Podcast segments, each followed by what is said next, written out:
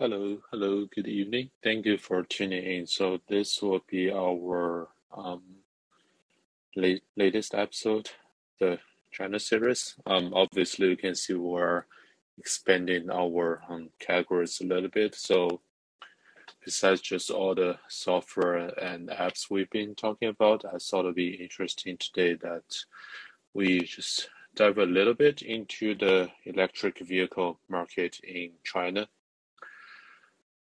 Well, obviously, um, China is now the largest EV market in the world, and don't think it's mostly um, the main like driver behind that is not necessarily um, transition towards clean re renewable energy because you know currently mm, majority of the electricity uh, generated in China is still from the um, coal-fired um, power plants. So um, running on electricity uh, doesn't necessarily mean um, clean um, energy in China right now. I think the reason that China is trying to drive this electric vehicle uh, development is mostly that they want to kind of, you know, start their own um,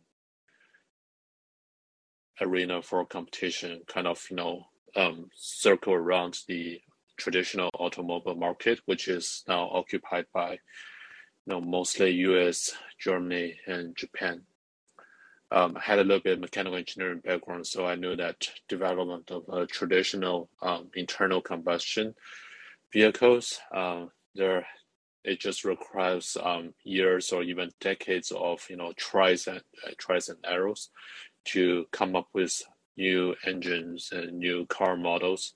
So it's almost um, impossible for China to um, catch up on the traditional internal combustion vehicles compared to its main rivalries like US, Germany, and Japan. So that's the reason why um, China is just putting um, pretty much all their bets, like all in on this electrical vehicle market, because they know that um, pretty much right now they are one of the only um, major players. I think the other one uh, used to be um, Japan when they were um, trying to develop this um, hydrogen powered um, electric vehicles. But you know, due to the limited uh, market size of Japan, they only have 100 million people, and they are really um, isolated and not really will, willing to share their um, hydrogen vehicle technology and all the uh, supporting technology. So that um, whole hydrogen vehicle field is pretty much um, dying right now. Like everyone besides Japan, like U.S., Europe, and China, they are now just um, go all in on this um, DC motor um, electric vehicle technology powered by um, lithium ion batteries and maybe more advanced batteries in the future. So today um, we'll talk about just a few of the major electric vehicle players in China.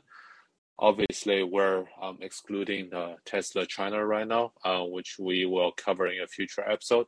Today, we'll just talk about mostly the um, domestic players, so companies that um, just grew locally in China's China's market. So the most uh, popular one, uh, at least on the um, stock market, is called uh, NIO. So it's listed as an NIO, same as the company name on the New York Stock Exchange, New York Stock Exchange. So uh, this company is um, pretty new. It was founded in 2014 by William Li.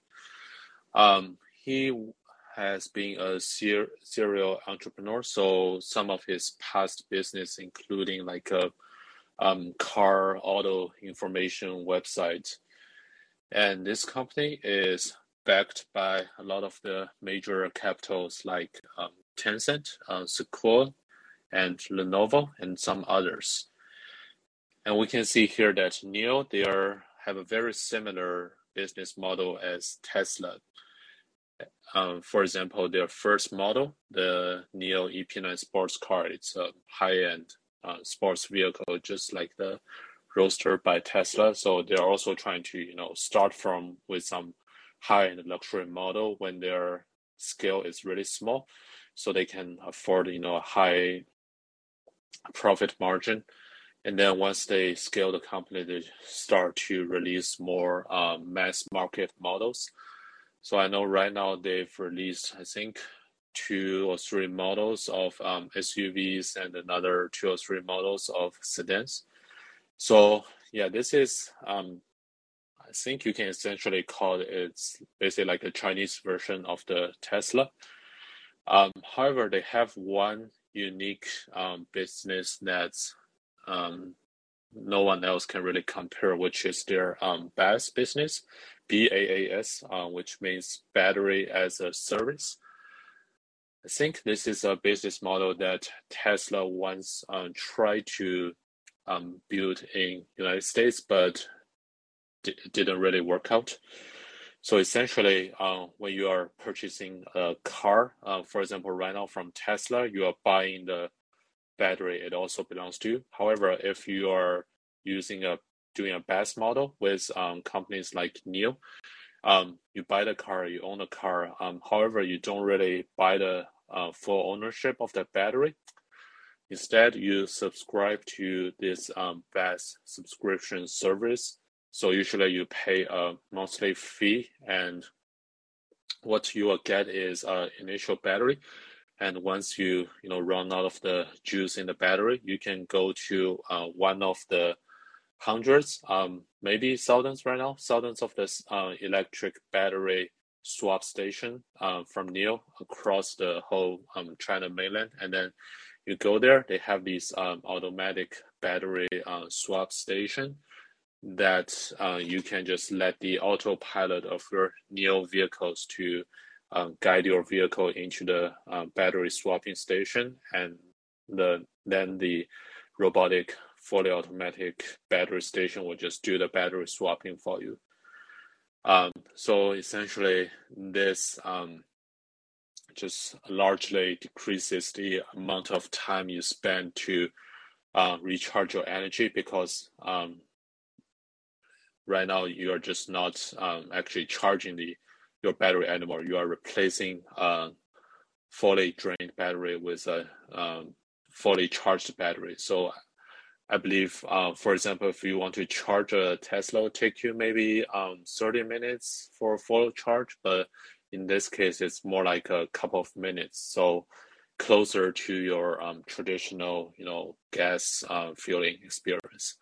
So that's why um, I think NIO is the most favorable player right now on the China's um, EV market, especially due to their unique um, BaaS battery as a service business model. So this is the first player, NIO, um, mostly backed by Tencent, and then they have a major competitor which is called an XPeng.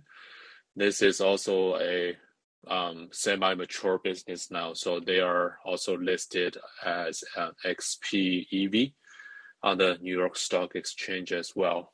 And this company, um, right now, um, they are on a smaller scale compared to NIO, so they only have uh, like three models in total, I believe. So one SUV model and two um, sedan models, and don't think there's anything um, too special about this company, except it's just a basically a smaller scale of the NIO.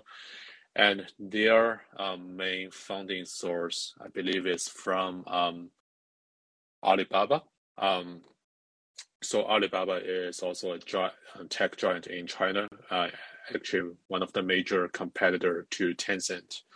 Uh, founder of XPeng um, was a former Alibaba executive. So essentially, what we're seeing here is uh, NIO and XPeng. They are competing with each other as the emerging um, Tesla-like companies in China, and each of them is um, backed by a major um, tech giant in China. So Tencent versus Alibaba. And then third um, company we will talk about is called um, BYD or BRD in Chinese. So this company, um, I think a lot of people in um, United States or international market actually often overlook this company. However, they are actually at a much uh, mature phase of business compared to the previous two companies we just mentioned. So BYD, um, they actually started as a electronics company that does a lot of the manufacturing um, of batteries and other electronic parts for international brands, even like before uh, smartphone is uh, really a thing. So I knew that you know companies like Motorola or like Nokia they used to have a lot of their um, parts manufactured by BYD in China, and as you know BYD um, grew rapidly through the uh, manufacturing phase, they start to also enter the auto business, and they are actually not just limited to um, electric vehicles.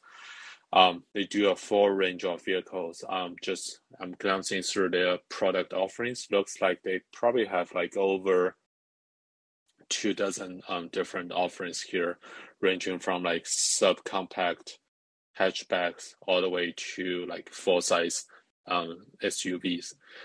And I know that BYD they also have a unique advantage that they are actively developing their own battery technology, especially um, recently in collaboration with Toyota, and they are really far ahead in terms of um, bus or like extra large size vehicles compared to the, um, the other EV manufacturers in China. So I know a lot of uh, European cities they already placed um, huge orders of BYD um, public transit buses orders, and those are um, often cases fully electric vehicles. So this is the third company, um, BYD, which has a much longer history compared to uh, NIO and XPeng, and they are just at a much more uh, stable phase right now. Has much larger, you know, line of product offerings. And the last one, um, we probably can't even really call it player right now because it just got uh, registered. Uh, so this is um, essentially the electric vehicle division of um, Xiaomi. So it's called called uh, Xiaomi Electric Vehicle Incorporated. Um, for uh, those of you listening to this episode that don't know what Xiaomi is, um, it's basically now the uh, largest uh, smartphone and electronics manufacturer in China. Uh, you know, it used to be probably second or third place after Huawei, but now Huawei has a limited electronics and chip supply, so it really fall behind. So Xiaomi is now the biggest smartphone um, player in China, basically like you know the Apple of China. And its founder and CEO, uh, Lei Jun, uh, he just announced, I believe, one or two months ago that he will um, pledge about 1.5 billion US dollars to establish a Xiaomi EV. So this is a brand new electric vehicle business.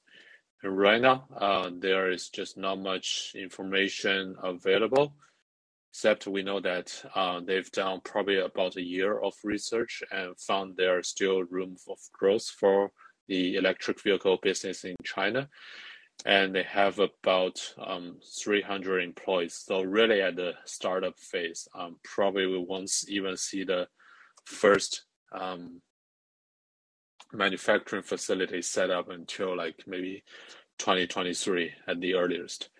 So we can't really say anything about Xiaomi electric vehicle right now. Uh, but I think we can probably predict some uh, strategies that the Xiaomi electric vehicle will adopt. Um, if you um, haven't read anything about um, Xiaomi before, basically how they started is they pushed out the first first um, budget Android smartphone in China, maybe like more than ten years ago, to really attract the young like millennial um, customer base in China and it did the same thing for things like laptops, tablet, tablets, and other electronic devices. um, they've also been um, slowly uh, expanding into other fields like you know home electric appliances and smart um, electric appliances as well. So essentially, um, they are like um, trying to be the Apple of China, but also much bigger than Apple uh, in terms of the different fields they are now in. And electric vehicle just seems to be the last piece they're trying to accomplish here. So what uh, uh, a lot of people are predicting, and I agree um, as well, is that they're probably going to just release some um, budget level models of electric vehicles, trying to uh, really lure the uh, young customer base into the electric vehicle business. So probably nothing like NIO and XPeng. Those two um, companies they have been mostly releasing like um, mid to high end uh, luxury models, just like Tesla did at its um, earlier years. So those four are the um, major players or soon to be players on the China's electric uh, vehicle market. And I think it would be worthwhile to do a full um, standalone episode on Tesla China, hopefully uh, next week, because you know that has just been a really um, interesting story. And if you have any questions or comments, um, feel free to use the calling queue, or you can um, comment on this episode later, or you can direct message me on calling or Twitter. Uh, thank you for um, tuning in. Hope you have a good weekend.